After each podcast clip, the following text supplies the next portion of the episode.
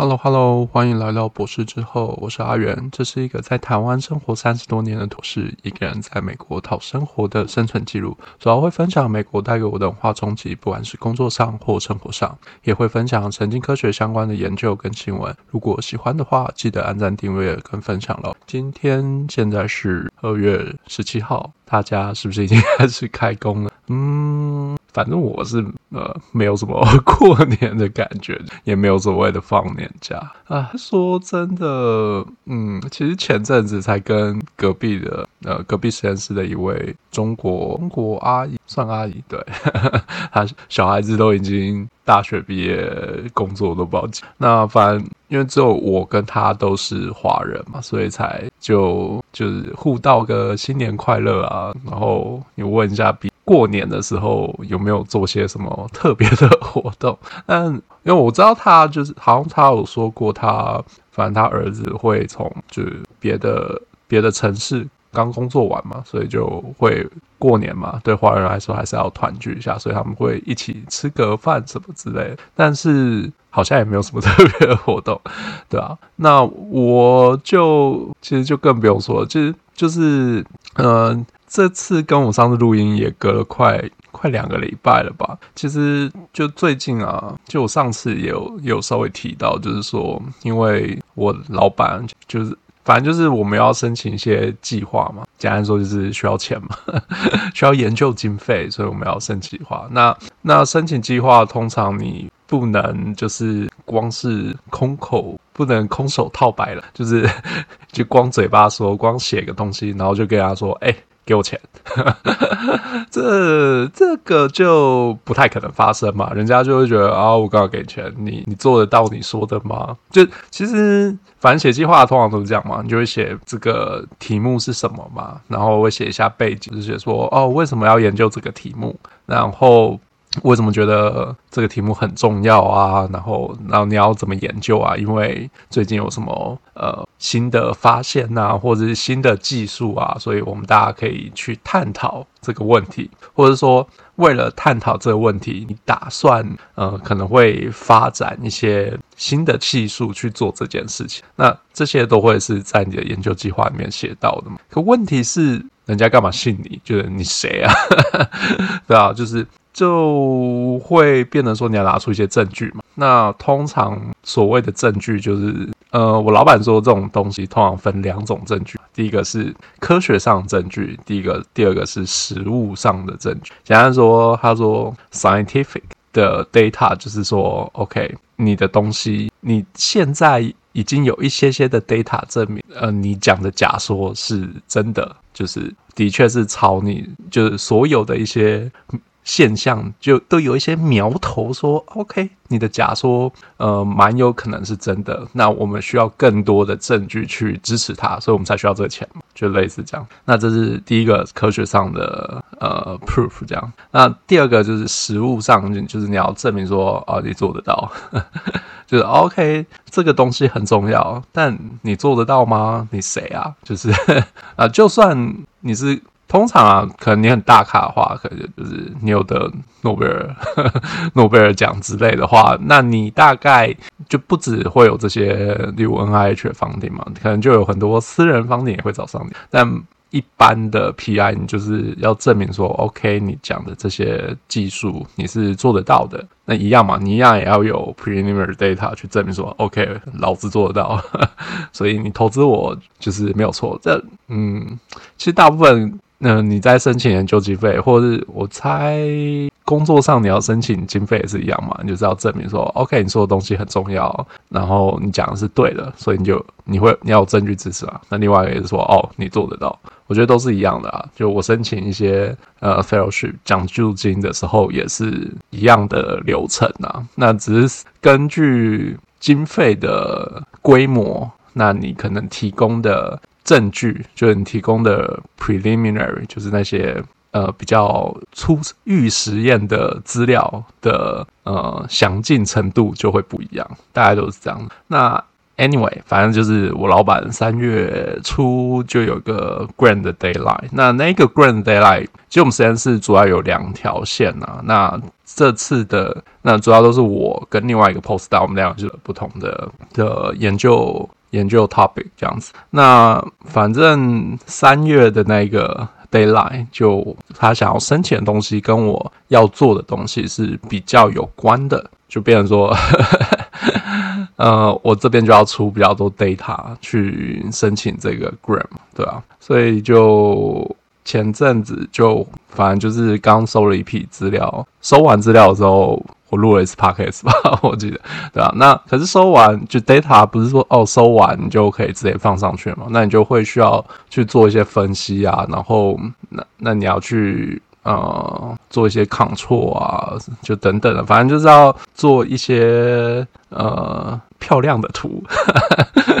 就是我觉得，反正人就是一个很视觉的生物嘛，就是通常你看到一个比较好的图的时候，你大家就会比较被说服说，OK。你说的东西是真的，就是大家通常对文字叙述或是那种量化的词不太会有呃直观上，就是直觉上你看到数字不会哦嗯哦不会有很直截了当的感觉说 OK 你说的是对的或是错的，但是你用一些呃统计数据的图，例如一些什么。呃，长条图啊，或圆饼图嘛，就是你要说哦，或者一些嗯，什么河流图之类的，你要你要叙述一些呃。你的资料的方向是不是跟你讲的一样？类似，反正不管怎么样，你就是要放一张图上去，大家就觉得，嗯，好像是真的的 那种感觉，对吧？那所以说，之前做完实验之后，然后接下来就是分析资料嘛。那分析资料完，就是你就要做一些统计图出来啊，反正就让老板可以去妨碍他的经费申请，那再看看说要怎么怎么弄这样子，对吧？这样，那当然他就要去。呃，想一个故事去包装起来，那当然是说本来就有一个故事了，呃，本来就有一个我们想要证明的假说在那边了。那只所以说我才会做这些预实验嘛，去生产一些资资料，或去去看说啊，到底是不是真的？那如果是真的话，那我们对于拿到这个研究经费就会很有把握，这样。所以就就是。没有放到什么年假，就一直在工作啊。然后哦、本来是两个礼拜会开一次会，就是我跟另外一个 post 打然后跟我老板就是固定两个礼拜会开一次会。但是现在就变成是说，哎，因为是三月嘛，那所以其实时间是蛮紧迫的，那就变成是说，OK，好吧。那 我老板就说啊，我们密集一点 meet 好，对啊，就变哦，开会然后秀 data 说哦怎么样怎么样啊，这边是不是要改一下什么什么，然后你回去啊做做做图做图做啊弄完弄完之后说哎嗯，好像是在嗯这个这个部分是不是我们可以更深入的分析一下啊干嘛干嘛？对，就嗯，但就这个就反正博后大概就是做其中一部分工作大概就是这样啊，只是说因为。因为三月有那个 grant 嘛，那我自己我老板可能还好，因为之前我有问过说，就是呃，有大部分还是会跟 NIH 去申请 grant，就像台湾的老师们、教授们会跟国科会申请经费一样，就大部分都还是这样子做嘛。那我就问他说，呃，NIH 的 grant 的通过率大概是多少？他说大概十趴左右。简单的说，你你要投十个研究计划，大概才才会会有一个通过。那美国跟台湾会有一点不同啊。就我在台湾的时候，我听到的是说，大部分的老师们拿到计划，虽然说你都会投所谓的三年期、五年期，就会想拿到一笔经费是比较长期的嘛。那这也很正常啊，因为。你通常要拿到比较长期的经费，你的研究的东西比较能够持续的进行嘛。那如果你每年都要写新的计划，虽然那你的东西就很难持续嘛，就有点像是 有点像是大家在投票，就是选总统的时候，感觉都是这样嘛。就是说，哦，通常你第一任上了，第二任也会上，因为其中一个大家的感觉是说，哦，就让你做好做满，让你的政策可以延续嘛。要不然到时候外面靠背说，啊，我做四年就下来，所以我没有办法做好，有点类似这种感觉啊。但就会变成是说，大家还是希望拿到长期的计划。可是，嗯，在台湾来说，呃，台湾的机制表示说，反正就是大家都会投三年计划。哈，举例来说，那他们就会有一些审核审查委员嘛，就是通常就是这个领域的其他老师，反正他们就是我会呃，国科会的会把外包给其他老师，然后就专业人士去看，那就会给个分数。那他们反而。根据分数排序之后呢，大概就是只有前我不知道前几趴，因为每年可能不太一样，根据经费嘛。那大概只有前至少应该是前五十到前三，前三十到前五十才有办法拿到第二年的钱。那要在更前面的人会拿到呃完整的三年期计划，那剩下的可能大部分都是就是只会拿到第一年的钱这样子。那这是台湾的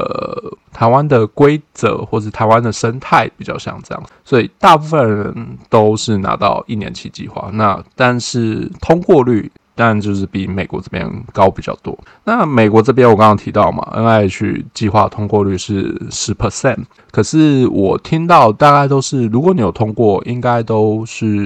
嗯会有两年到三年吧。至少我看到大家的计划都，我比较少看到有人只拿到一年，就是已经是 PI 了来说，就我没有看到说哦他计划通过，但其实只有给一年钱。那可能大家。呃，美国跟台湾可能就是做法不太一样嘛，这边可能就通过率低，但是你过了，我就会给你比较长久的钱让你去完成。那台湾的话，就是可能通过率比较高，可是就变成说你可能能，如果你的 grant 的或你的研究计划的的评分没有到这么高的话，那就会没有办法拿到长钱，就必须要每年写。对，那其实。不管是哪一个，都是变成说 PI 们都是每年在被狂写计划，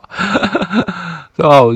我之前可能也稍微提到啊，我看我 PI 就是啊，从我来的，他从去年五月开始，我就看他一直坐在房间里开始狂写计划。那你说都没有拿到吗？其实中间也是有拿到一些钱啊，像呃，之前有提到说我没有拿到。呃，学校反而要成立一个研究中心，某一种研究中心。那我们其实负责其中的动物实验的部分，所以那个中心的研究经费，因为嗯，大家可以想象到它是校级的研究中心嘛，所以其实经费是不少的。虽然说负责动物实验的就不只有我老板了，是我们这一层楼的三个老板共同主持的，但是就会有比较充裕的经费跟充裕的空间。我觉得他们要给我们。嗯，另外一层楼，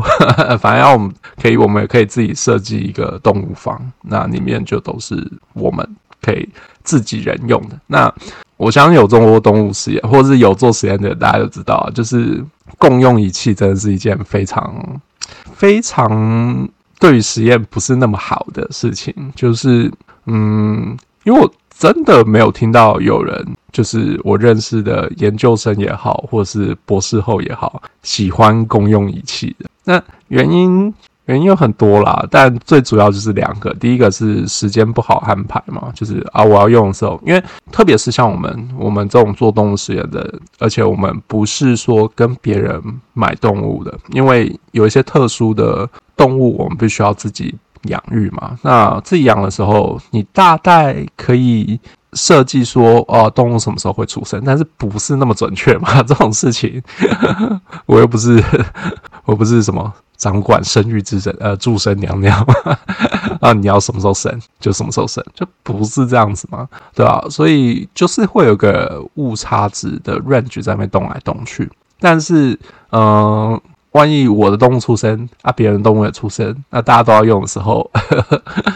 那不就打架？那你就要去啊，可能如果大家都要用，因为有时候像我最近我的议题是跟老化有关系的嘛，那你就可以想象得到，年龄这件事情对我来说就是很重要的，因为可能嗯，就以人类来说好，六十五岁的人跟七十岁的人，他的行为表现或是认知功能会一样吗？应该很不一样吧。过了五年，对啊，那在动物身上一样也是意思嘛，就是我这个月做跟下个月做就不太一样，因为以小老鼠这种生物来说，它们生命周期比较短嘛，所以它们变化的速度是其实是更快，对啊，所以大家可能都会有这种很关键的时间点，就是我就是要现在做嘛，哎，你不给我现在做，我你搞屁啊，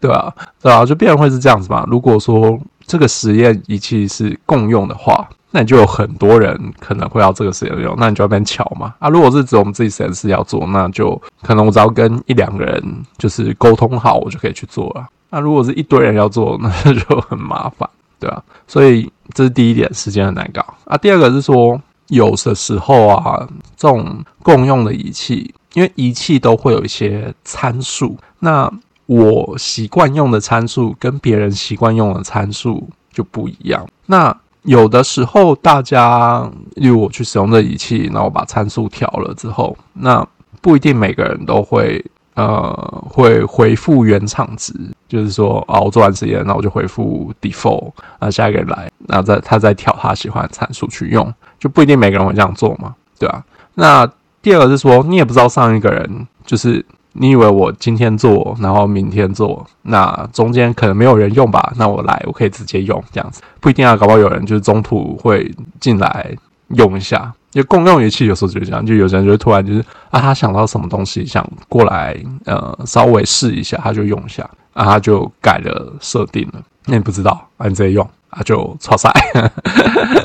这种事情还蛮常发生的，就是我听到了，对啊，所以。就会有这种事情嘛，那就会影响到你的实验的数据啊。就那你就会看到说，诶，怎么数据这么怪？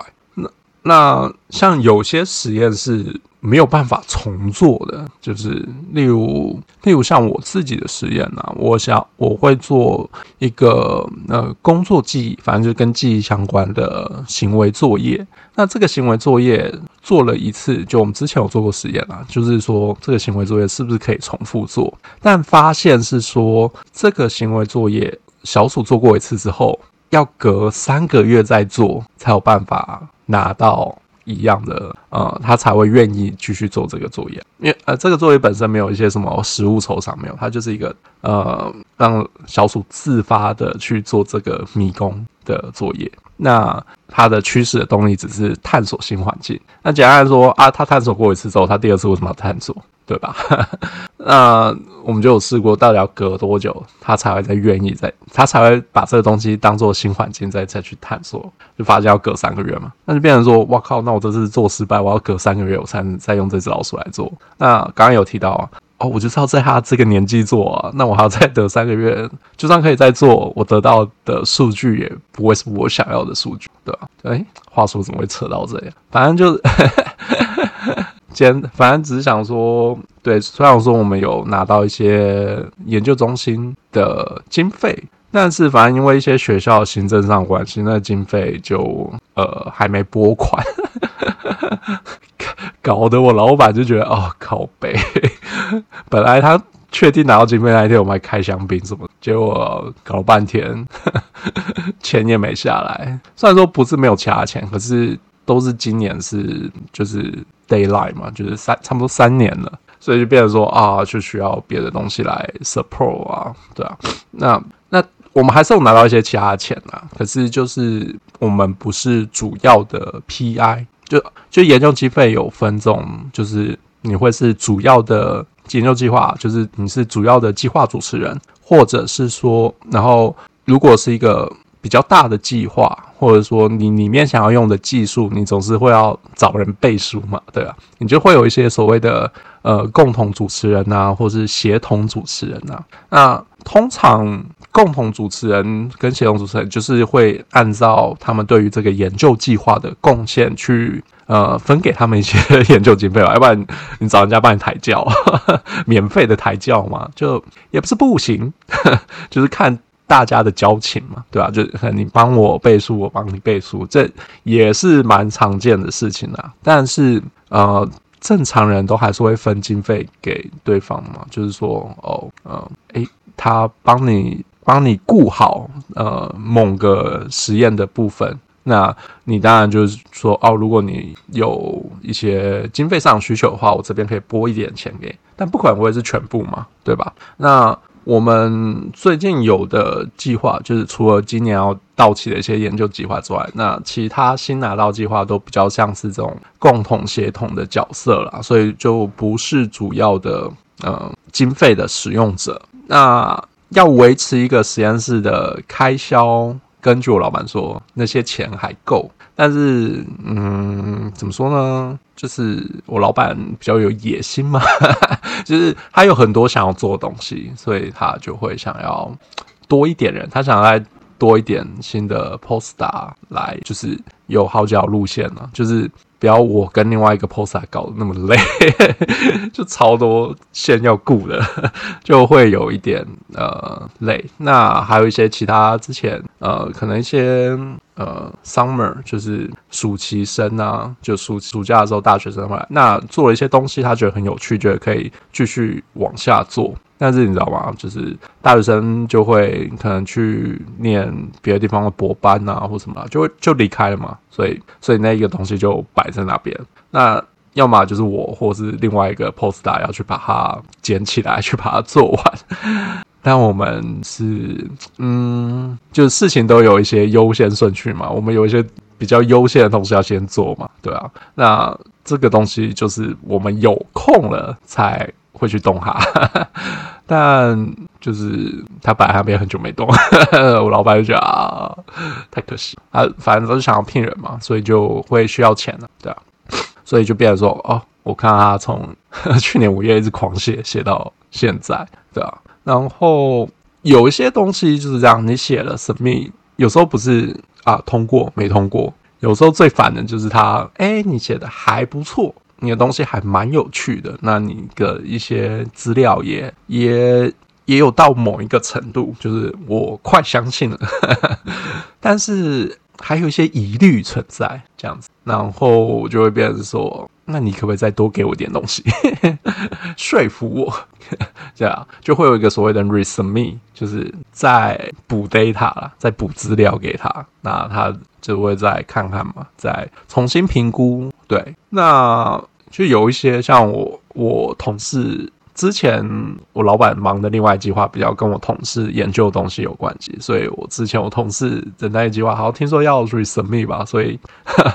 所以他们又会之前是我同事在很忙在补东西，然后反正现在就变成是我很忙在生产新的东西给我老板去，就变成说嗯没什么呃。过年的感觉啊，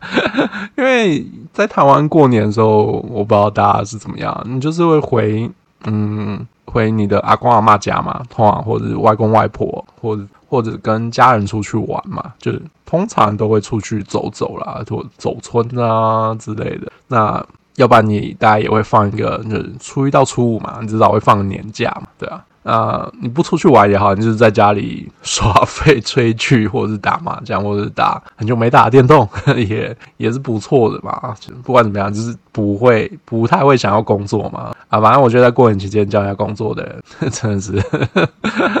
不说，但是就是觉得嗯。糟糕，对，可是这是华人才会有这种感觉嘛，对吧？就是从小的生活习惯，在台湾生活是这样，那这里就不是这样嘛。就是表示说，哦，圣诞节或跨年或者感恩节的时候，大家比较会是这种心态，对。那所以对我来说，至少因为这是我嗯、第一年、第二年在这里嘛，所以还是比较习惯，就是呃。农历新年的时候，我想要放假，再加上嗯，就是 Facebook 一堆人，然后我去哪里，呃，反正就跨年啊，或是或是前阵子情人节，大家就狂泼嘛，就是哦，我去哪里，或者或者是怎么样吃大餐或干嘛干嘛之类的，我觉得啊，羡慕，爽，对啊，但就这边就没有什么这种过年的感，再加上外面真的也没有像台湾，可能到处都会是。嗯，红色的东西嘛，就喜气。那大家也会有，就蛮有，我觉得以前不觉得，但现在想想，觉得就还蛮有年味的。那这边就呃，这这个过年期间就是蛮蛮像一般的上班日的 感觉，我没有什么感觉到。那当然有一个原因是我工作的地方在纽约，比较算是嗯拉丁美洲的族群居住的地区啊，所以这个地方就不太会有一些华人的活动。那就比较会是会看到的是说一些嗯，像前阵子就看到嗯，其实我也不确定是什么种庆典，对，或者是单纯的一个嗯呃假日的时候，他们想办一个活动，就不太确定是什么样子。但反正就是呃会有，就有点像舞龙舞狮，只是龙变成牛了。然后前面有一个人在，有点像斗牛场的那个场景，那只是牛变成假的牛，在前面那边动来动去，去攻击前面可能有点像斗牛士的人吧，就是一个有点像是斗牛舞的一个表演，但只是牛不是真的牛这样子，对吧？那那就是这些比较像是多米尼加那个地区会有，那个国家会有的一些活动，才会呃，在我这个地区比较常看到，那或是。呃，你知道美国其实蛮注重所谓的嗯黑人 黑人这个少数族群的一些权益嘛，对啊，所以前阵子是所谓的，反正我收到学校的信啊，是什么黑人历史月啊，那就会有一一连串的一些相关的活动去呃提醒大家黑人的历史这样子，对啊，那。不过说真的啊，如果要从人口比例来说，亚洲人才是更少数的人嘛，对啊，但我是从来没收过学校的信说说哦，现在是亚洲 华人历史月、韩国人历史月，或是日本人历史月，就比较比较多的亚洲人这样，对啊，我从来没收过这种东西啊，对啊，反正就嗯是这样。不过但这个。蛮这种文化相关的活动，其实蛮看地区的。就是我记得我以前的 advisor 说，他不觉得美国是一个，就很多人都会说美国是一个熔炉嘛，种族大熔炉。那那我以前的老板是说，他觉得美国比较像是一个拼盘嘛，就是大家都在这个地方。但是你说真的有大家有融合在一起吗？其实也也没有。那不过就是大家在同一个地方，你大家可以见识到很多不同文化的一些活动，或者是你会看到嘛，所以你就会变得比较是见怪不怪的那种感觉。然后就哦哦，原来他们会做这些事啊，在这个时间点，或是呃他们的反应是这个啊，就比较像这种感觉啊。但你说你会完全的融合，变得跟他们一样吗？就变所谓熔炉，应该是大家互相交融了嘛？就是我遇到。类似的事情的时候会有类似的反应嘛？但其实并不会啊，就大家还是以自己文化本身的出发点去呃应对某些特定的事件嘛。所以大家其实我觉得在美国，或是特别是在纽约，你更能感受得到，就是一个这其实是一个像拼盘的地方，那就是大家都集中在这个城市没有错，但是其实并没有融合在一起，所以。就所以才会有这种说什么有所谓的 China Town 的出现嘛，China Town 啊，然后 Korea Town，它纽约的 Korea Town 其实就是一条街啊，就那一区是 Korea Town。那日本人可能就住在呃东区，是台不是台北的东区，就是反正纽约有一区也就比较多一点的日本这样子。那那哈林区就是比较多黑人嘛，那我们这一区就比较多拉丁美洲裔的人住居住在这边，就是会一区一区一块块，所以所以就变成说，你可能要体验一些文化相关事件，你就要去特定的区嘛。像所以其实纽约并不是没有华人的那些过年的活动啦，还是有啦，但其实就是。你就是要跑到那些区域比较能看得到了。那可是其实会不会像在台湾看到的也，也嗯，也不一，就是感觉总是会觉得怪怪的。像我有个朋友说，他觉得在美国的这种过年的，就华人过年的活动，感觉很比较像是一个 cosplay 的主题，就是。嗯，他们会说 OK，呃，是 n u n a New Year 嘛，农历新年。那呃，他就不一定我说的不是说他们是外国人想要办的活动，有些可能就是嗯，在这里的留学生啊，或者 A B C 啊之类，就是第二代这样，他们知道有这个文化。那当然，留学生一定知道，对啊，但他们只是借由这个怎么讲，有点像借口的感觉嘛。我们来办个 party 吧，就哦，要过年了，我们应该要做一些休闲活动啊，所以我们来举办了一个这个呃 party，然后就会有一些 dress code 嘛，哦，例如可能要穿比较有啊、因为这是华人比较多华人做的东西嘛，就是你要穿比较华人味。呃，旗袍之类啦，就变得比较像是一个主题派对的感觉啊。你就是按照这件事情，那我们就吃一些呃过年会吃的食物啊，例如呃水饺之类的，或是呃可能有人会啊、来吃麻辣锅啊，就火锅嘛，对啊。那大家就穿的比较嗯，可能就会穿旗袍啊之类的，类似这样子嘛。但在我心里面，过年。比较不是这样子啊，就是呃，说真的，我回我阿公阿妈家的时候，你也不会穿着，你不会穿长袍马褂去啊，你会穿新衣服啦。就是过年就觉得哦，要穿新鞋，穿这样会有会穿一件比较新的衣服，比较漂亮的衣服，这是没错。但是你不会特地搞得像那样，对啊，那。过年相关食物对我来说也不是什么这些，就是刚刚提到那些什么食物啊，就是比较会有，嗯，对我来说可能就比较是什么呃砂锅鱼头啊，或者就以前比较常吃东西，或者佛跳墙、乌鱼子啊之类的，就是年节不知道为什么年节食品是这些，对啊，或者一些呃金元宝的巧克力哦，总觉得之后在过年的时候会看到，就比较像是这些。东西就是可能阿公阿妈、外公外婆会有一盒糖果摆在那边，不是特别贵的糖果或巧克力摆在那，那个就对我来说就比较有年味的感觉，而不是像这种主题派对的活动，对啊，所以啊，我个人是没有参加啦，所以我也嗯，搞不好去也会觉得很有年味吧，我也不知道，那就就没有特别去啊，因为就像我刚刚讲，其实嗯。就会觉得啊，到底要不要去？但是最后就觉得啊，还是继续分析 data 好了。真的比较有压力啦。对啊，突然想到为什么刚刚要讲那些申请计划？对，就是因为比较有压力，因为就会觉得说，嗯，实验的工作的密度其实跟平常没有差很多，还有分析资料也是。可是。一旦呢有了申请 grant 的这些目标存在的时候，你就会觉得说啊，是不是不能失败？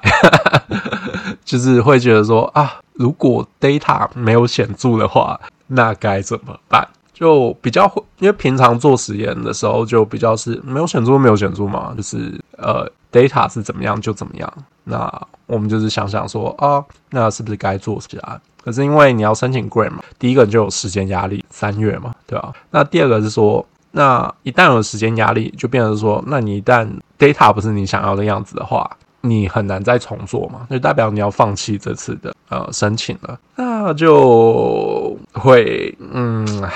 就会觉得啊，会不会因为这样子拿不到钱？对啊，就会有这种压力的存在啊，所以就变得嗯比较没有心情说啊，特地跑去这些。不是说真的很有年味的活动，去特地要去那边。那不过纽约还是有一些啊，有一些活动，像是呃大都会博物馆呐、它有呃舞龙舞狮的表演，但也不在除夕那一天，是在除夕的前一个礼拜。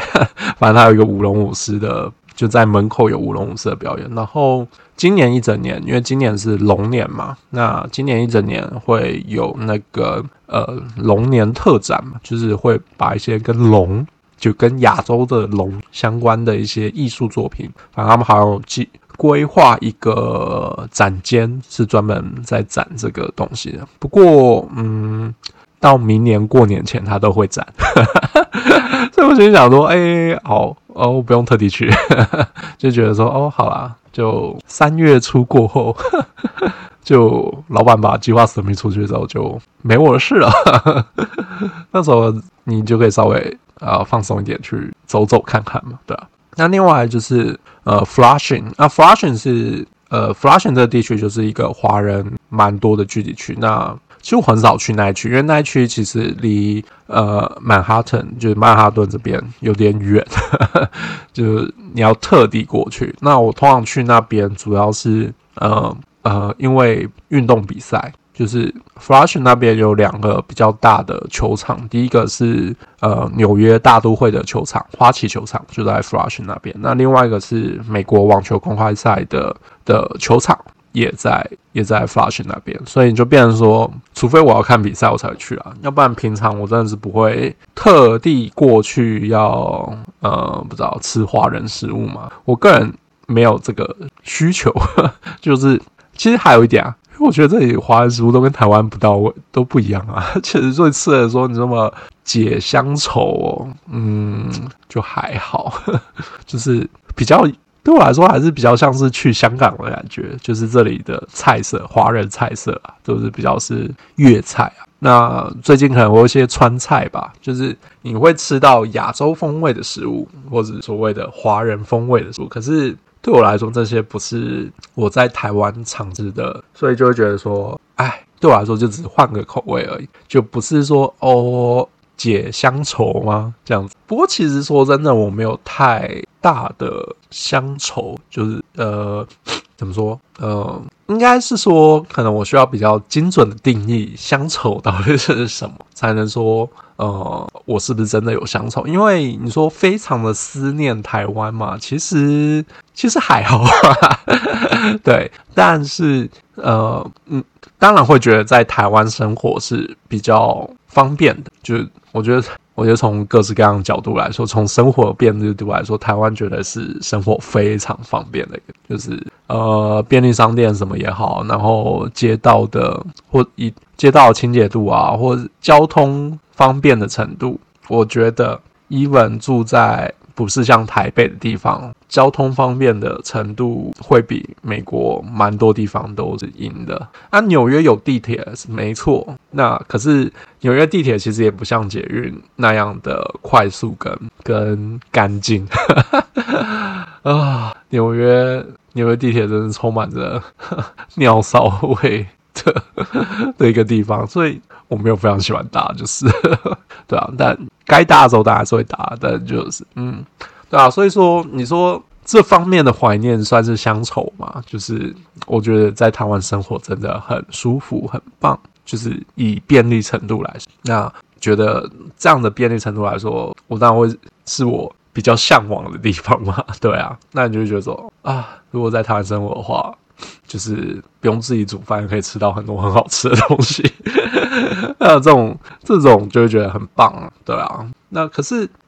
因为对我来说，好像乡愁比较更是一些情感面的感觉嘛，就是说啊、真的对这个地方有一种感情上的连结，那才会特别的怀念、思念那个地方，对吧？那我对目前也。我觉得也有可能是因为我离开的不够久了，所以就毕竟我才这里待一年嘛，而且这一年去年一整年就是刚来，那你就很多东西要适应嘛，那然后还有一些工作上的东西啊，那那你也会去要准备一些，像例如我今年拿到的那个 fellowship，那也不是我马上就拿到，我要准备东西嘛，所以去年就是主要就是说哦，我刚来，因为我们。本来之前合作的东西要发表 paper，那要写 paper 嘛？那 paper 之外呢，我要适应一些事情，然后又要准备，因为就预计要，反正就有预计要申请这个 fellowship，那就预计要申请这个东西嘛，就要准备。所以就是在一个工作上忙忙碌的状态上度过，所以其实觉得时间过蛮快，说真的，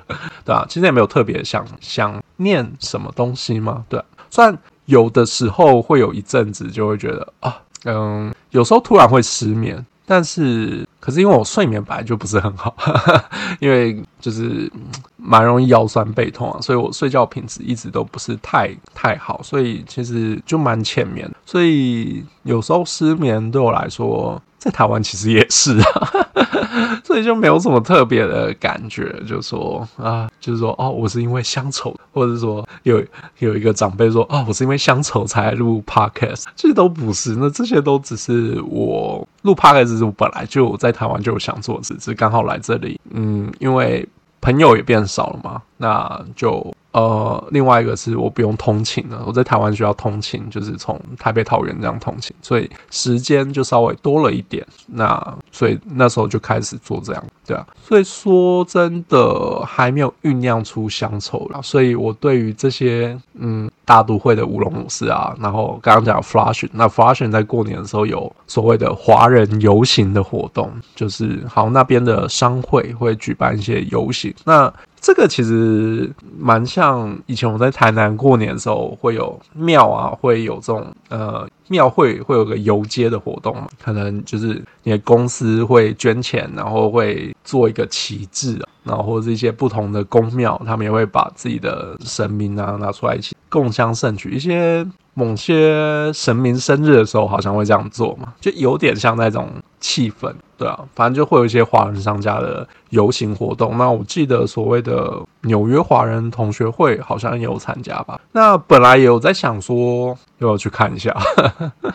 但是反正我在网络上看到他们去年游行的影片哦，就觉得诶蛮 蛮不热闹的。对，就是。看起来没有那么热闹啊，就就会觉得说哇，嗯，我要坐半个小时、快一个小时的车到 Flushing，好像好像还好，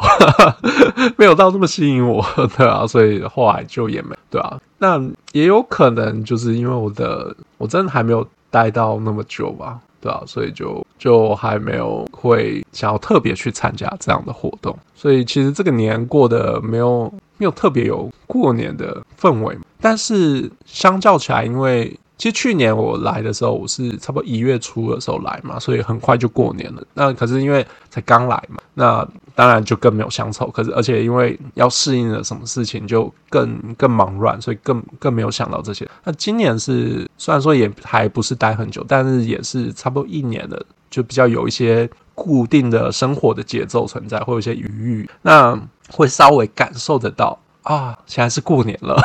但是就也没有特别的感觉，对啊，就好像说啊，就这样就过了，对啊，啊，不过虽然说在纽约待了一年，真的还是蛮多东西蛮不适的，就是嗯，最近最让我最不适应的事情就是又涨价了，真的是。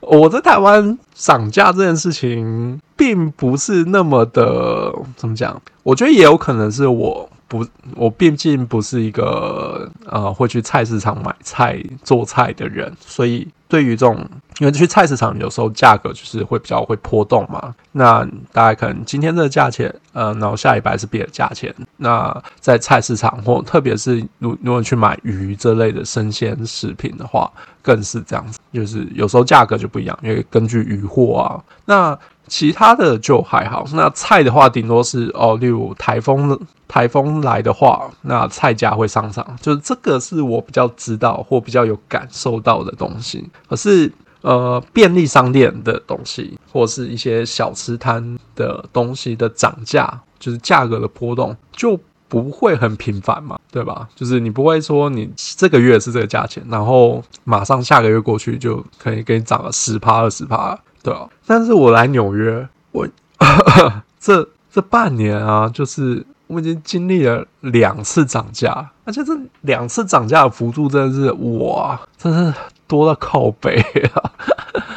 就本来大概八块东西涨到九块了，就是对啊。然后本来。本来三块五的东西，现在是四块钱，对啊，就涨价幅，你这样听可能哦一点点还好嘛，可是你去除的话很多诶、就是看八块东西涨到九块，那它是涨了十二点五趴，很多诶、欸，对啊，那我好多超市的东西就又涨了一波了，对啊，就觉得说哇天哪，真的是。当然还是在于在可以，就是毕竟还是有拿到奖助金啦，就是不是在不会到生活不下去，可是你就会蛮蛮感到惊讶是说，哇靠，这个通货膨胀，或是这个这个价格的波动也太离谱了吧？就是就是一般老百姓要怎么生活啊？真的会有这种感觉，对吧？就会变得说。看到这个时候，你就会想到说，那我之后的工作，你就会想要找一个还不错的，就是收入更不错的工作啊，对啊，就会有这种想法出现。那那最近接触了一些人，就是就是呃，反正也都是工作环境的，嗯，算同事前辈嘛，就是像我隔壁实验室那位中国妈妈，她。就我就觉得她的工作形态可能是我蛮喜欢的工作形态，就是她她是一个，反正他跟我一样，就是算是 Postdoc，可是他是非常非常资深的 Postdoc，就是他应该。在中国，就北大拿到博士之后，然后他就来美国做博后了嘛。那反正后来就是在这边生小孩什么什么，反正就他做了很久了，很久的 post。那他也没有想要当 PI，对啊。那他的说法是他反正他也过了，就是要去申请 PI 的那个时间点了，就是就是。呃，怎么说呢？你知道这种升当教授这种事，大家都会喜欢啊，年轻有为的人来当教授。以我的年纪，有时候大家都会觉得啊，你这个年纪要来当哦，好，是不是有点有点太老了？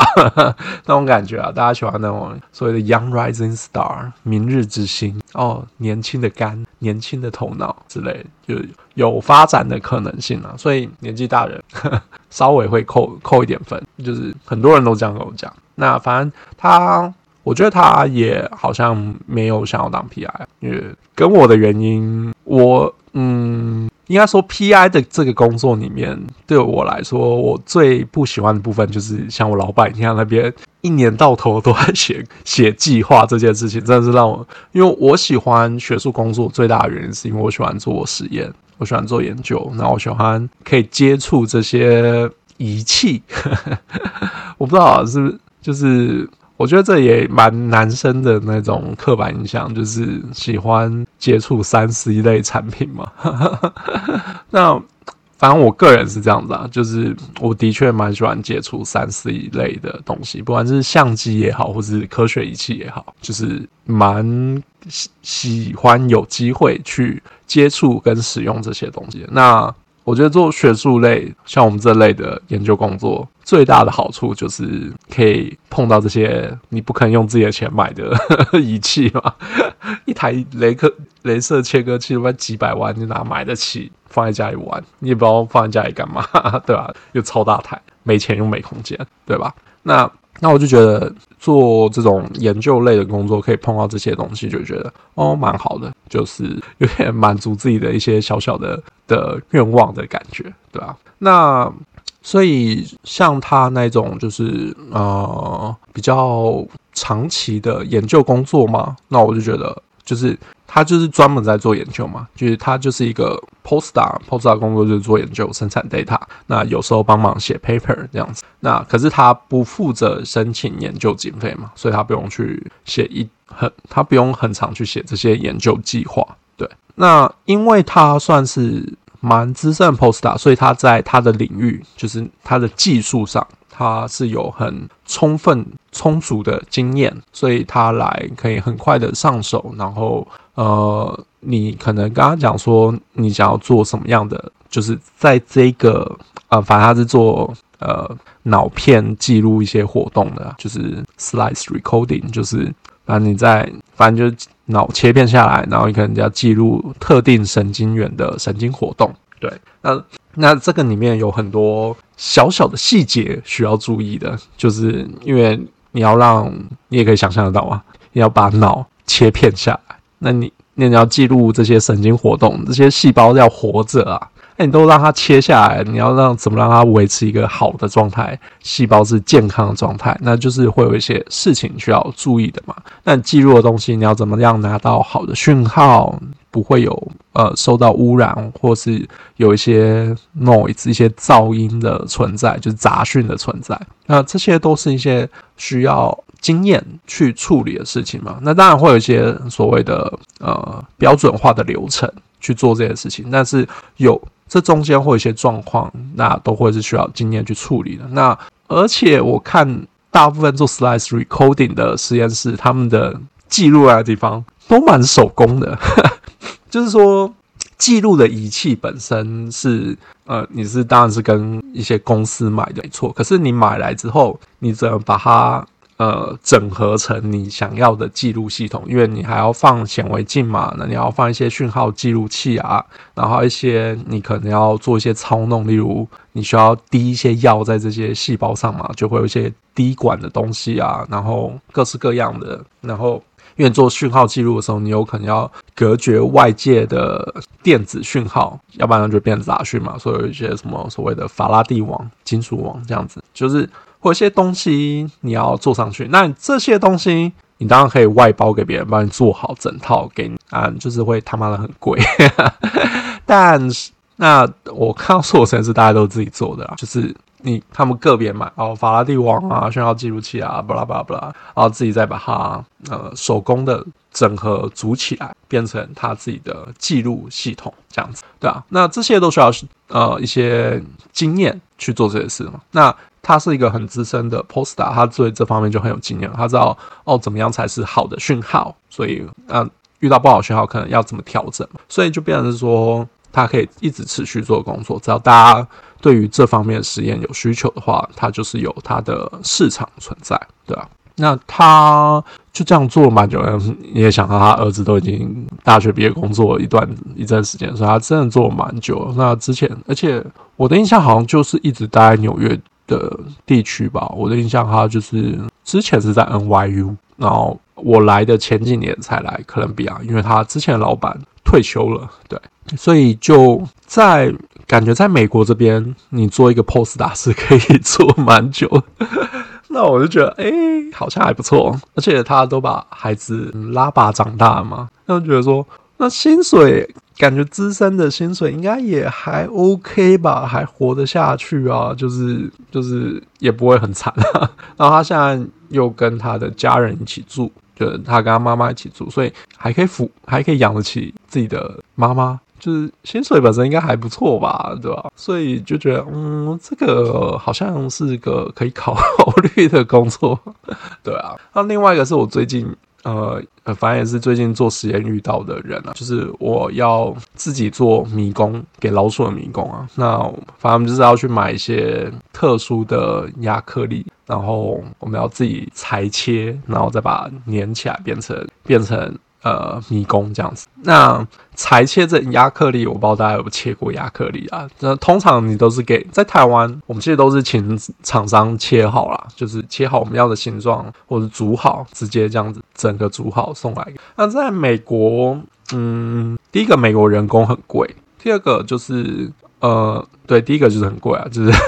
你单买材料跟他完全煮好给你，这价钱真的是不一样。那第二个是说，因为我们买的是比较特殊的亚克力，那我们找的厂商他就是他顶多切好形状给你或者是什么，那有时候他也不负责切，他就负责出货，他就负责出这个原料给你了，就是他们公司不负责切割什么奇奇怪怪的形状这件事。那对啊，所以。很多时候就变成说，哦，我们刚刚买来，我们要自己去做加工这样子。那哥伦比亚其实蛮多这种加工坊嘛，就是例如你去 engineer department，就是嗯工程系哦之类，他们都会有一些所谓的呃小工厂，这样像台大机械系那边有一些小工厂。但身为台大生，我不是很常，而且我应该几乎没有去那边用过，去那边加工什么东西。以前我们实验室有人去那边加工啊，但是嗯，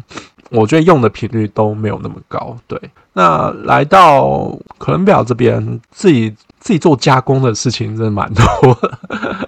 对啊。那 anyway，反正就是最近我们要自己做这个新的迷宫嘛，然后我们买了一些特殊的材料之后呢，我们就要去做镭射切。然后那个镭射切割机超大，一大就跟营业用的冰箱哦，就是你去 Seven，你可能看到那种放在地上的，然后。就是装冰淇淋放在地上的冰箱嘛，然后那个拉门是朝上的那种，那种那么大台的两台的 size，就是一台镭射切割器的大小啦。对啊，那反正就是看起来就是不便宜的东西，对啊。那我对于呃，反正就有个人教我们用。那我对于这个人的印象一直以来就是，哦，他是不是一个某个实验室的资深 poster？我就只这个印象。那后来知道说。呃，这个镭射切割器其实是系上的财产，就是是我们的 Department of Psychiatry 精神疾病系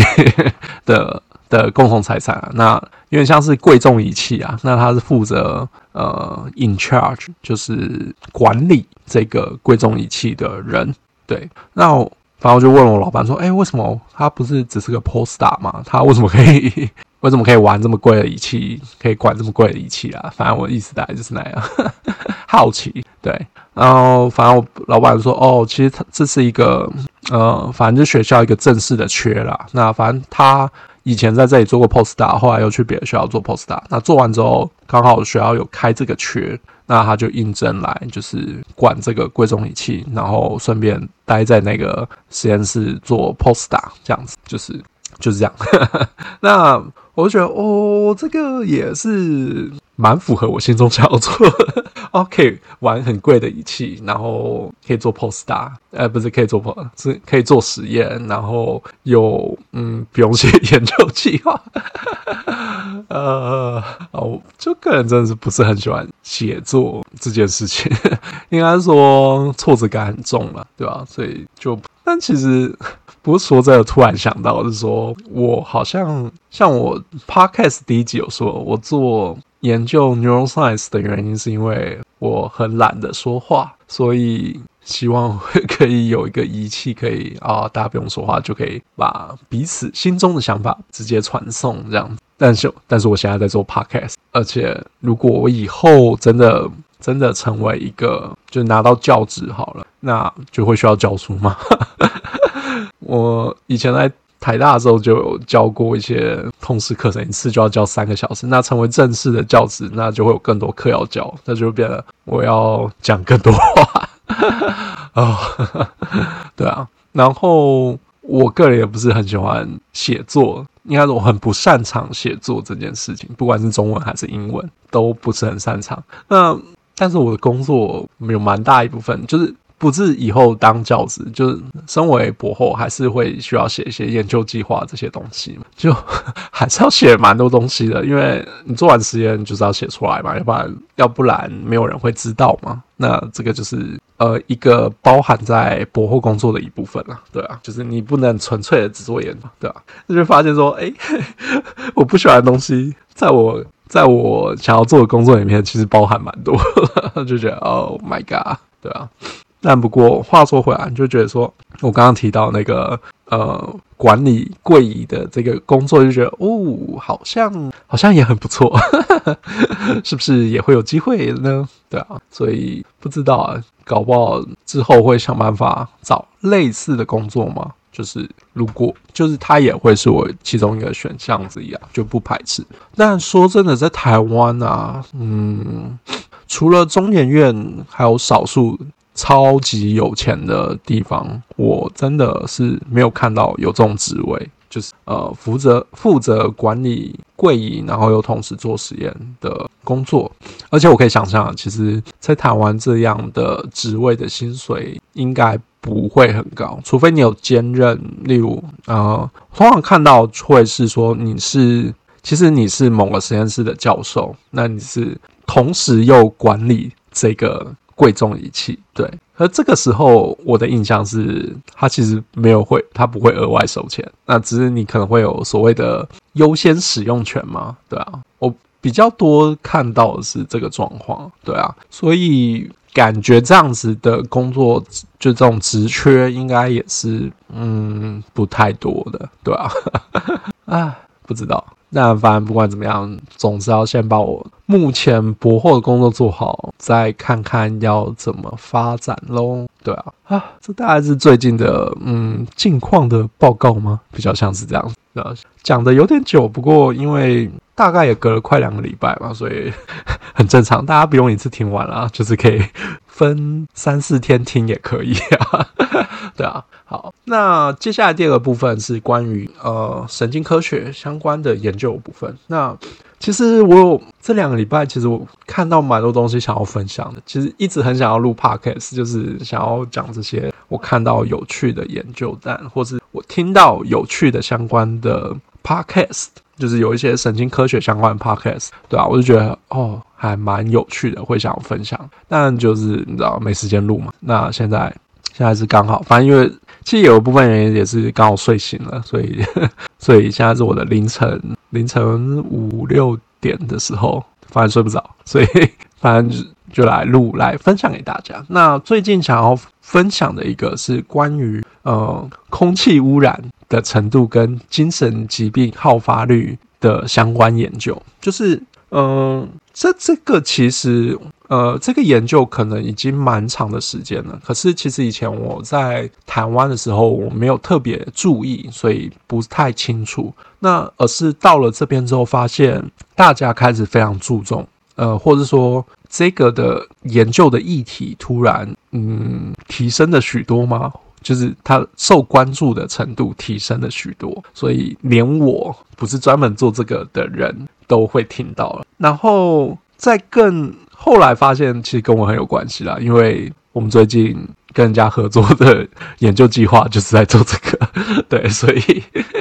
所以其实跟我们蛮有关系的，对啊。那先简单的说一下，就是这个，嗯，算是一个呃一个理论的一个假说啦，就是说大家想要去证明是不是真的有这件事，就是说他们有发现是说在就是在纽约啊。他们发现纽约有一些高速公路嘛，那他们发现居住在高速公路附近的居民啊，他们的一些精神疾病啊，或是自杀的这些事情啊，他们的发生的比例、发生的几率，比住在呃可能郊区就空气比较好的地方的人几率高很多。那原因可能有很多嘛，因为。因为有可能住在高速公路附近的人，他们可能那区房价比较便宜啊，所以住在那边的人比较穷嘛。那比较穷的人，可能一些营养的状况，或是受教育的程度，或者一些医疗的呃医疗照护这些东西，本来就比较不好嘛，所以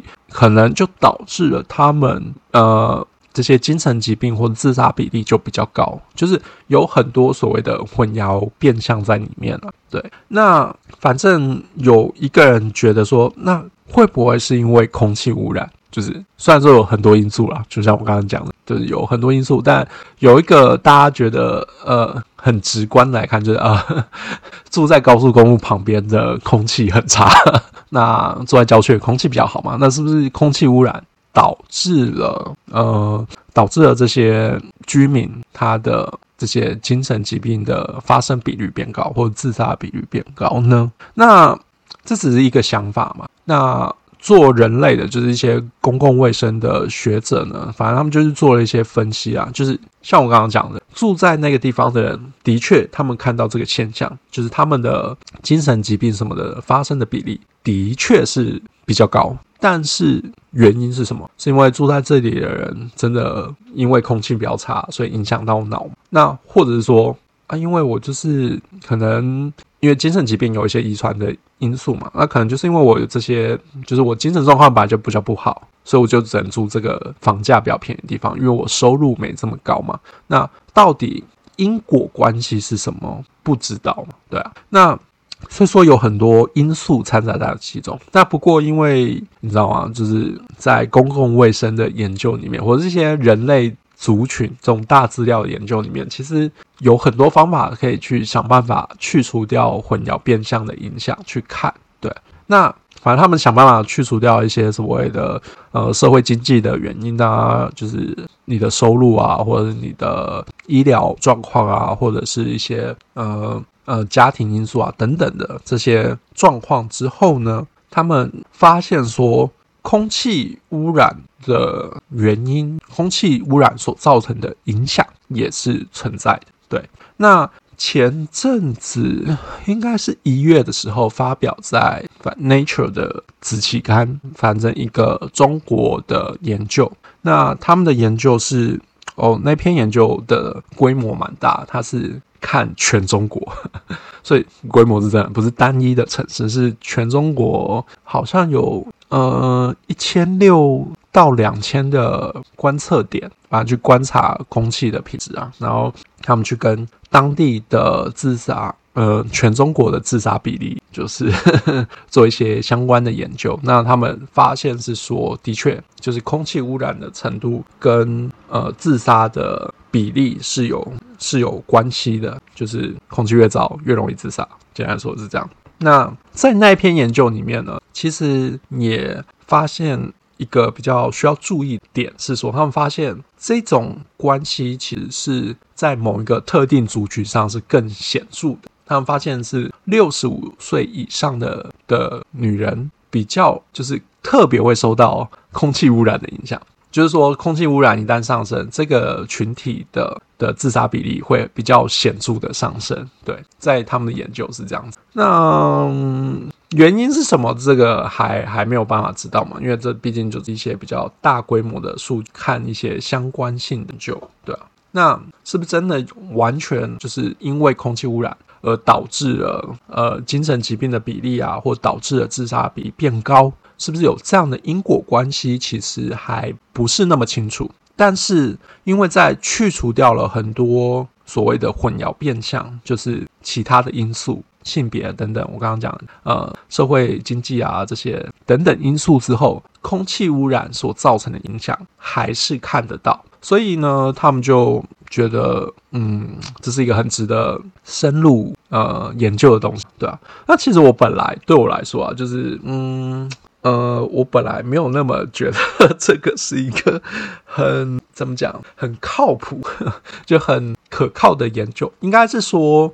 因为我觉得混淆偏向实在太多，就是呃，因为你可以想象得到嘛，像在纽约，他们看到资料是住在高速公路附近的人跟住在比较郊区的人的比较嘛。那那在中国那个研究表示比较大规模的相关性的研究，对。那对我来说，这些都。呃，可能是因为我是做惯动物实验的人，所以对我来说这些资料都太过于复杂，有太多的混淆的因素在里面，就会觉得说，呃，这个是真的吗？可是当很多就不同的国家都看到相同的现象的时候，例如在美国，你看你有有人提出了这样的观察了，那在中国也提出了一样的观察，那你就会觉得说，啊，可能真的有东西在里面，就是这。这可能真的值得深入的去挖一挖它的它的生物机制是什么？那是不是真的有这样的因果关系？那你仔细想想，其实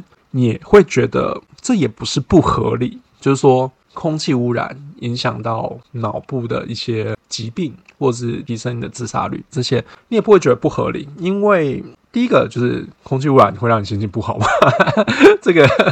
这个也蛮直观的。那我们姑且不论这。第二个，第二个是说，呃，有一些药物啊，有一些脑部的药物，它其实是借由纸去吸收。就是如果大家，我不知道大家对脑，就是人体的头部的，或是动物的头部的结构有没有呃有没有一些概念？那其实呢，我们会闻到味道，是因为鼻子这边有呃所谓的嗅觉的这些接收器嘛。那这些接收器会跟空气的一些化学物结合之后，然后会。产生一个呃神经讯号，不管是电讯号或是化学讯号，然后再传到脑部，然后就说哦这个味道，哦臭豆腐的味道，哦台湾之类的，或者巴拉巴拉的这样子。那有研究发现呢，因为通常这种接收器啊不会直接传到大脑，例如像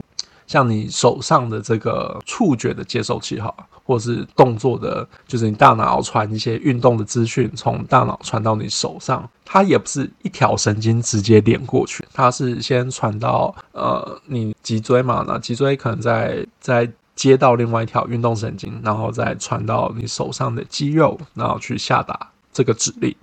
就是通常不是直接连接。可是嗅觉这个，他们发现啊，就是。大脑的嗅球，反正有个地方叫嗅球。那嗅球，反正嗅球就是一个大脑里面负责嗅觉的地方。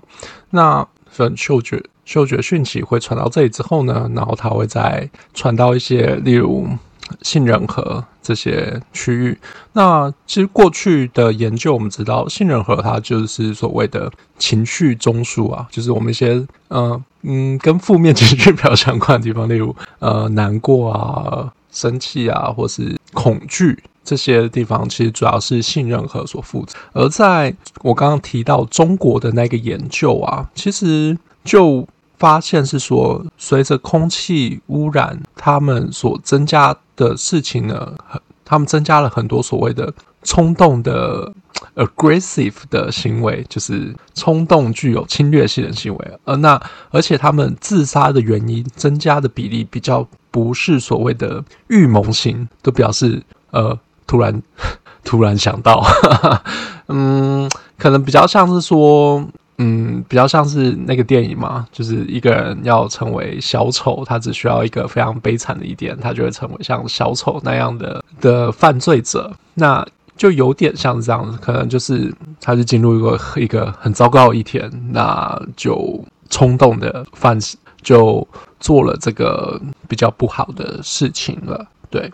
那。其实这些就有点连接起来嘛，你可以看到，就是嗅觉神经会连接到情绪中枢。那空气污染它其实也是增加了比较像是情绪性的或是冲动型的行为，所以其实这个是有一点互相连接。那除此之外呢，刚刚也有提到，就是其实嗅神经啊，就是像你鼻子上那些嗅觉的受器啊，然后后面接了神经嘛，那它其实会直接传递到嗅球。那这一点其实非常特殊，因为其实我们大脑整个周围是被一个血所谓的血脑障壁所包围的，我们叫呃 blood blood brain barrier BB。那这个血脑障壁呢，它其实是为什么叫血脑？那其实它就是有一堆很致命的微血管，致命不是致命，呵 就是一群很啊，反正就很比较密的微血管。包在一起啦，所以说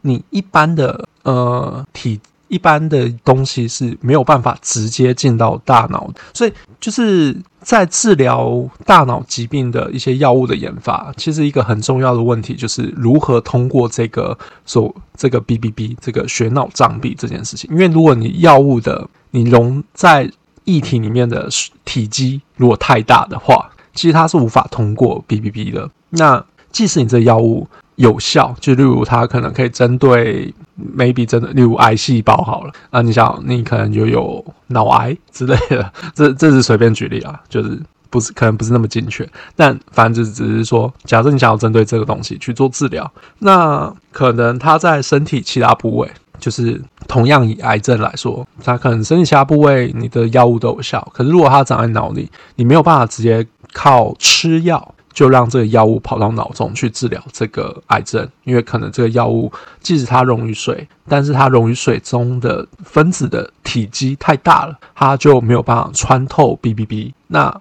你没有办法进入脑中，没有办法穿透 BBB 进入脑中，那一切都都没有用啊，就是就给供呀，就是就没没效啊，你根本到不了，你到不了的话，你就是就算可以真的对这个病有效果，可是你。你到不了，你根本没有办法发挥你的作用。所以在研究大脑相关药物，很重要的一点都会是你这个东西要能够穿过所谓的血脑障壁。但是有时候这个就会给了很多限制嘛，就是说啊，有效的药它的体积就会这么大，或者说以目前的技术来说，我们就只找到这个这个体积大小药物是有效的啊。那你如果就是为了符合可以穿可以穿过血脑障壁，那你就会要在你就多了一个限制嘛。那你就你即使找到有效的药，你还是要能够通过血脑障壁。那你可能就会要多花时间、多花钱去做这件事情嘛，对吧？那当然要通过血脑障壁，第一个方法是去改变药的本身嘛，就是你做的更小，然后可以通过去嘛。那另外一个方法呢，其实就是说。那我们有什么方法让它直接通过呢？那就会就是大家就有一些人就在专注研究这件事情。那有一个方法是我之前提过嘛，在超音波的那一那一集 podcast 有提过，就是利用超音波去稍微松化，是软化这个血脑障壁，就让它孔隙变大，所以你药物就可以通过。这是第一个方法。那另外一个方法呢，就是我接下来要提到。因为我刚刚有提到嘛，其实嗅神经它是会直接穿过这个头，那叫头盖骨嘛，头骨，然后直接到达嗅球的。简单来说，这条通道是没有血血脑障壁的阻碍的，对啊。所以说，另外一个方法就是有人就想说，那我们是不是可以利用鼻喷剂，像一些呃，可能一些气喘药物，大家有看过吗？就是有些气喘或哮喘的人，那他发作的时候，他会去吸那个这种吸入器嘛，那然后吸入之后缓解啊症状。那这个意思也是类似的啊。那我们就是把药物给在鼻腔黏膜这边，然后从这里去吸收嘛。那因为我们知道，就是呃，这边会有很多化学受器嘛。那其实。就是接受一些空气的气体分子，那气体分子其实就是一些化学分子，所以他们就是被这些鼻腔黏膜吸收之后呢，然后接受，然后再跟这些嗅神经上的接收器结合，然后再传递讯号进去。那刚刚有讲，那这条嗅神经的通道是没有宣脑障壁的，那我们是不是可以想办法让就是化学物质通过这条通道？那它就可以直接进到脑袋里，就不用穿透血脑障壁了。那所以有一部分的人就在研究，是不是可以利用这这条通道去给给药物给到大脑里面去治疗一些，例如帕金森氏症啊等等的药。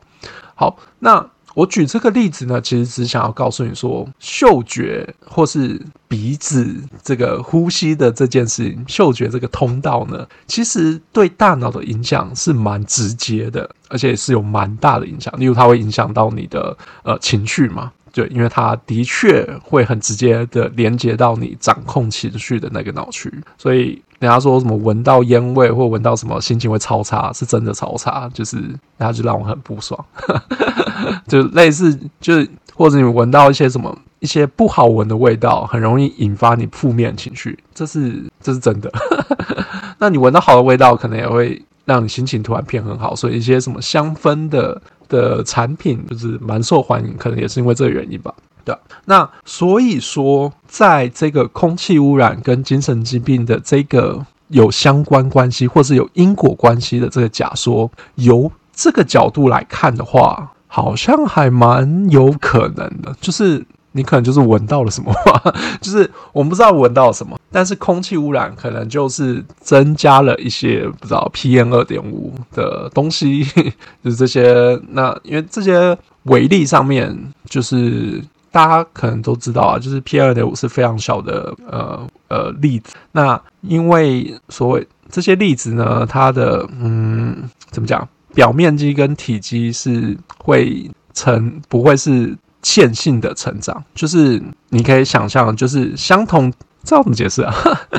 相同体积的一个长方体好了，那如果我们把它切成很多个小块，那它的总体积是没有变的。可是因为你把它切开来嘛，所以它接触到空气的表面是变多的，所以它的表面积是变大的，对吧？好，那很多化学分子呢，都会依附在这些表面上面，然后这些化学分子可能就会。因为你表面积变大，那你可以依附的化学分子变多，所以当你把这些 PM 二点五的微粒吸进去之后，就吸进很超多化学分子的。那大部分都是污染嘛，对吧？所以你住在这种空气污染的地方，你可能身体就变得差，这是第一个原因。第二个是这些化学分子在这些表面上面，可能互相又会彼此一有一些呃互动，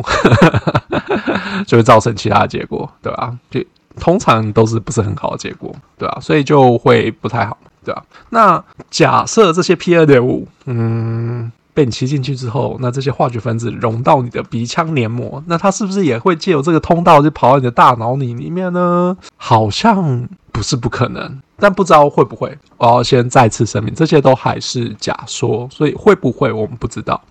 但是我我们会想要去证明这件事吗？因为在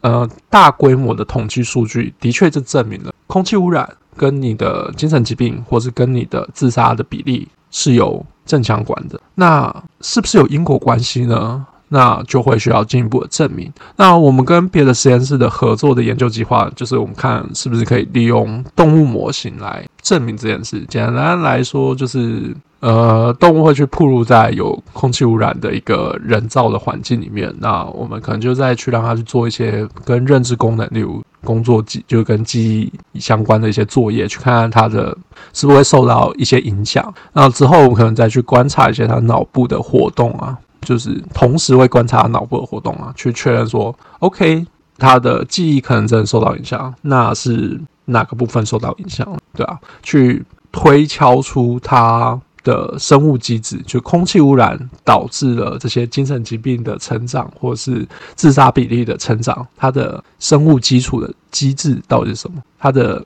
到底是因为什么导致了我们会更容易产生精神疾病，或是更容易产生了自杀这个念头？对，那这是我们。就是后续会需要去了解，但就是会觉得，嗯，我本来是没有这么想，就是就是你从表面上来看，就会觉得说，空气污染跟精神疾病，嗯，是啦，就是你在空气污染地方的情绪会很糟啦，那你就是你可以隐隐约约的感觉得到，可能会有关系，就是你情绪会很糟，那当然身体会不好，但是。可能会间接导致你是整个身心状况很糟，所以你可能比较容易产生精神疾病嘛。我们的想象会是这样，就是就是比较间接的关系。对，可是经过你刚刚的那些背景知识啊，你就会发现说，嗅神经就是它可以直接穿透到大脑里面啊，然后嗅觉的一些在大脑里面的连接，的确跟情绪什么的都会有很直接的关系。那你就会发现说。可能不是因为它影响到了你的身体的状况，因为你的肺部功能变差了，因为吸了空气污染，你肺部功能变差，所以你身体变差，所以容易产生精神。而是你直接呼吸到这些污染的东西，它就直接进入到你的大脑，直接去破坏你一些大脑的一些正常的功能，所以导致你。容易产生精神疾病，这也是好像蛮有可能的感觉，对啊。不过这些都还只是假说啊，所以都还在研究中，想看看是不是真的是这样子。好，那这是这次这次的 podcast，对。好，最后来到想要分手，呃，不是分享的 的一个歌曲，叫做《Trank》。那它是它是歌手名字叫 Echo，阿口 Echo，反正他的名。中文就叫 A 子啊，就是日本女生，就是我们后面都会有什么什么子嘛，什么什么子这样。那她歌手名字就叫 A 子，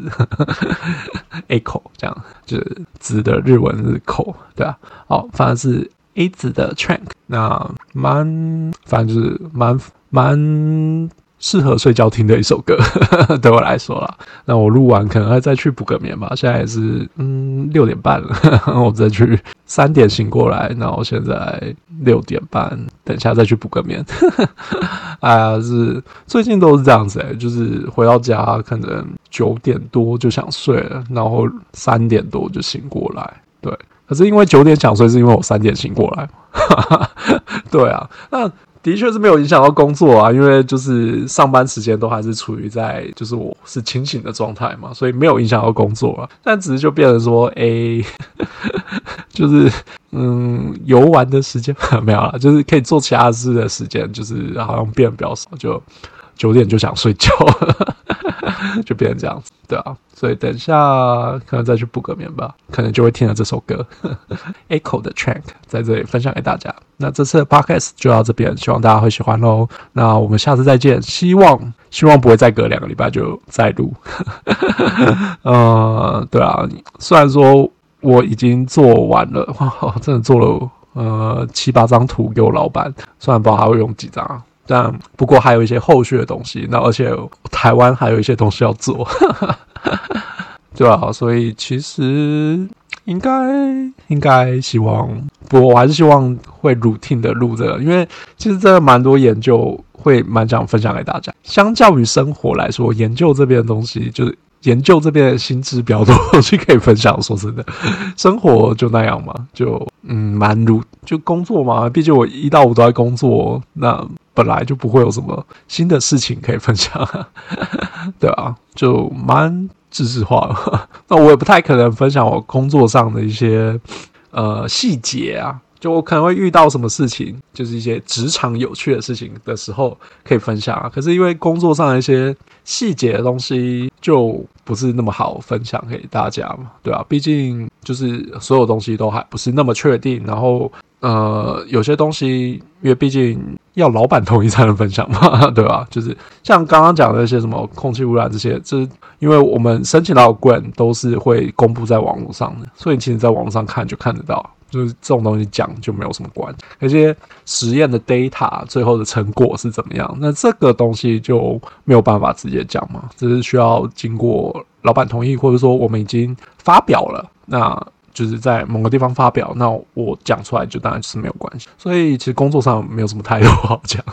生活那我大概只有六日，可能偶尔会出去走走，对吧？那不知道。所以，嗯，对啊，反正有有趣的事情的时候再跟大家分享。不过绝大部分不知道，我还是希望一个礼拜可以录一次，然后 routine 的分享科学上的东西啊。毕竟这是这个 podcast 的初衷，对，莫忘，对啊。好，那这次不管怎么样，这次的 podcast 就到这边，希望我的 podcast 呃可以带大家度过接下来的开工日吧。好，就到这里了。大家希望大家会喜欢，拜拜。